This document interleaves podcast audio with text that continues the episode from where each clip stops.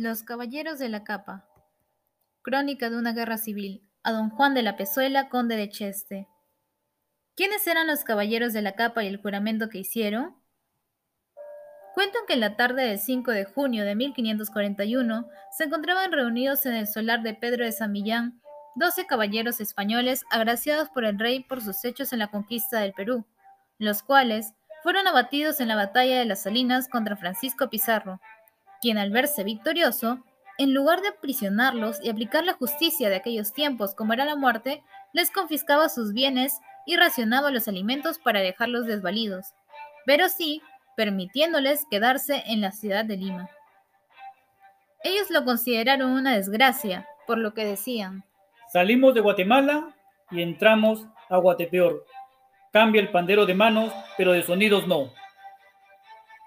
Relata la historia que parte de la indumentaria esencial de los españoles era portar una capa, lo que demostraba que era una persona decente. Pero al tener una sola capa, debido a los reinados que se encontraban, solo un caballero podía mostrarse en público y los demás tenían que quedarse prácticamente arrestados en la casa por falta de la prenda indispensable. Por tal motivo, Antonio Picado los denominó los Caballeros de la Capa. Francisco Pizarro toma como secretario a Picado, quien se convertirá en su mano derecha y hace que sea más hostil con los vencidos en la batalla de las Salinas. En 1541, el rey informado de lo que sucedía, envía a don Cristóbal Vaca de Castro para residenciar a Francisco Pizarro, y los almagristas envían a los capitanes Alonso Portocarrero y Juan Balsa para recibir al comisionado de la corona e informarle de lo acontecido con Diego de Almagro. Pero debido a diversos contratiempos, no había cuándo llegara, por lo que Pizarro quiso convencer a los almagristas, proponiéndoles el sacarlos de la calamitosa situación en la que se encontraban, pero ellos no lo aceptaron. Debido a esto, Picado comenzó a insultar a los almagristas, diciéndoles, Los de Chile. Lo que conllevó a que pongan tres cuerdas en la horca con carteles que decían, para Pizarro, para Picado, para Velázquez. El marqués, al saber este desacato, lejos de irritarse, dijo sonriendo, Pobres, algún desahogo les hemos de dejar, y bastante desgracia tienen para que los molestemos más. Son jugadores perdidos y hacen extremos de tales. Picado al ver esto, se molestó y va a verlos para provocarlos aún más. Incluso, cuando algunos de ellos se asomaban, les hace una señal soez conocida como corte de manga, diciendo, Para los de Chile. Y picó espuelas al bruto. Lo convocan a Juan de Rada, quien acude con presteza al llamamiento, dejando indignado por el agravio de Picado, resolviendo en grupo no esperar la justicia del representante de la corona, sino proceder al castigo de Pizarro y de Picado. Ese día, García de Alvarado, el representante de los caballeros, arroja al suelo la capa y dice, Juremos por la salvación de nuestras ánimas, morir en guarda de los derechos de Almagro el Mozo, y recortar de esta capa la mortaja para Antonio Picado. De la atrevida empresa que ejecutaron los caballeros de la capa.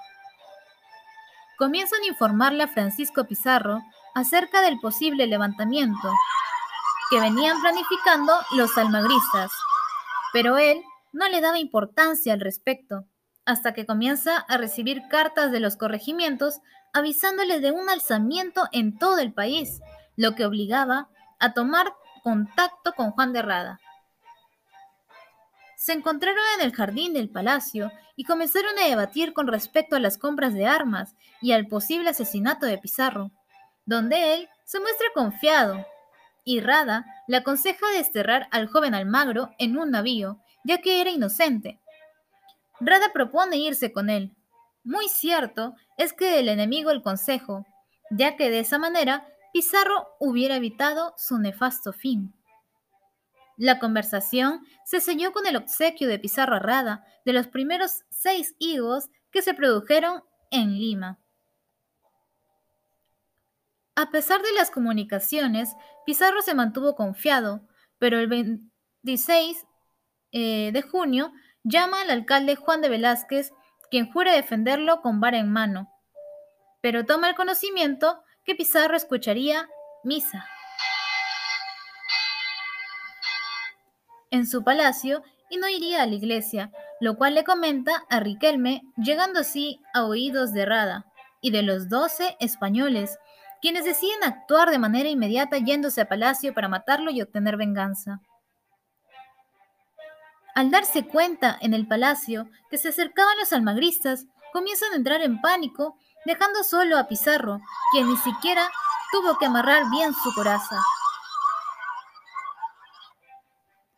Acompañaron en su lucha su hermano Terino, Martín de Alcántara, y dos pajes que perdieron la vida, y Juan Ortiz Zárate, quien quedó gravemente herido. Finalmente, Pizarro recibe una estocada en el cuello por parte de Martín Bilbao, pronunciando su última palabra, Jesús, cayendo al suelo y haciendo con el dedo una cruz de sangre y besándola, y repentinamente, Juan Rodríguez Barragán le rompe en la cabeza una garrafa de barro de Guadalajara, con lo cual Pizarro dio su último suspiro. El cuerpo, según se señala, permanece en el terreno donde hoy es la catedral. Bueno, al menos eso es la creencia.